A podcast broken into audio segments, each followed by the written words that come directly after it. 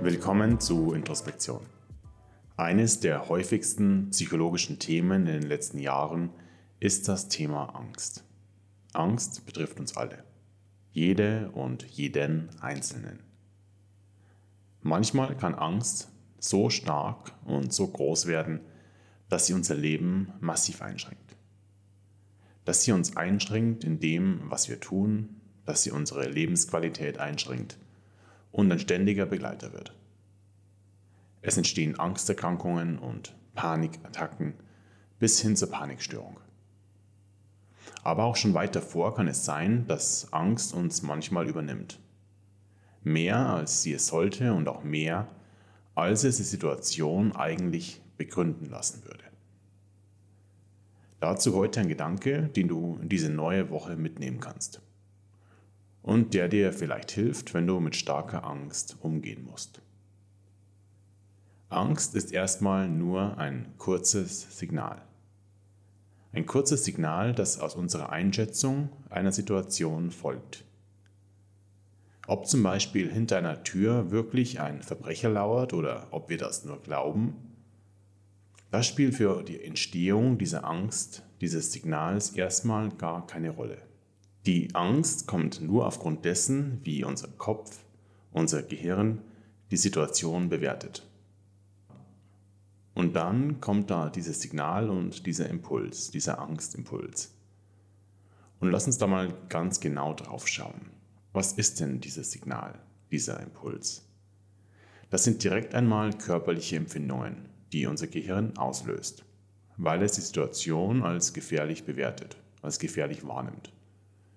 Das Herz schlägt schneller, ein mulmiges Gefühl im Bauch kommt hoch, vielleicht Schwitzen und auch so etwas wie dass sich der Fokus unserer Augen verändern kann, weil wir ganz wachsam, hyperaktiviert oder hyperwachsam unsere Umgebung wahrnehmen. Und dann ist es nicht so, dass unser Gehirn aufhört, dann ist es so, dass es meistens erst richtig anfängt. Vor allem, wenn wir Angst vor etwas haben, das wir nicht sofort überprüfen können. Beim Verbrecher hinter der Tür wäre das einfach. Wir schauen durch den Türspion oder machen die Tür auf und wissen dann, ob da jemand ist oder eben nicht. Wenn wir nun zum Beispiel irrationale Ängste haben, wenn wir Krankheitsängste haben, dann können wir das nicht direkt überprüfen. Und dann fangen wir an, weitere Geschichten und Szenarien um die Angst herumzubauen. Und das mit ganzer Kraft. Angefeuert von den körperlichen Gefühlen wie dem schnelleren Puls, dem starken Herzschlag, der uns dann glauben lässt, dass das alles berechtigt ist, alles begründet ist unsere Gefühle als Beweis dafür, dass wir richtig liegen. Und das Ganze macht dann eines deutlich. Das Problem, wenn man das so nennen kann, das ist gar nicht die Angst, das Gefühl. Das Problem sind die Geschichten, die wir um die Angst herum uns selbst erzählen. Wie ich mal in einer früheren Folge gemeint habe, der Gedanke an einen Tiger, der ist noch gar kein Tiger. Was wir machen können, ist neugierig uns unserer Angst zuzuwenden. Damit meine ich nicht, den Geschichten uns zuzuwenden, die sich da aufbauen und die irgendwie versuchen zu überprüfen.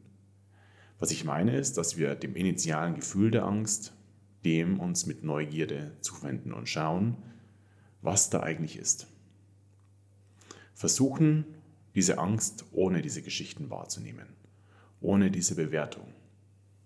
Und was dann passieren kann, ist, dass sich die Geschichten verändern, dass dann diese Angst sich verändert und wir, auch mit etwas Nachsicht uns selbst gegenüber, dann das Bedrohliche der Angst etwas verlieren können und die Angst abnimmt. Alles Gute.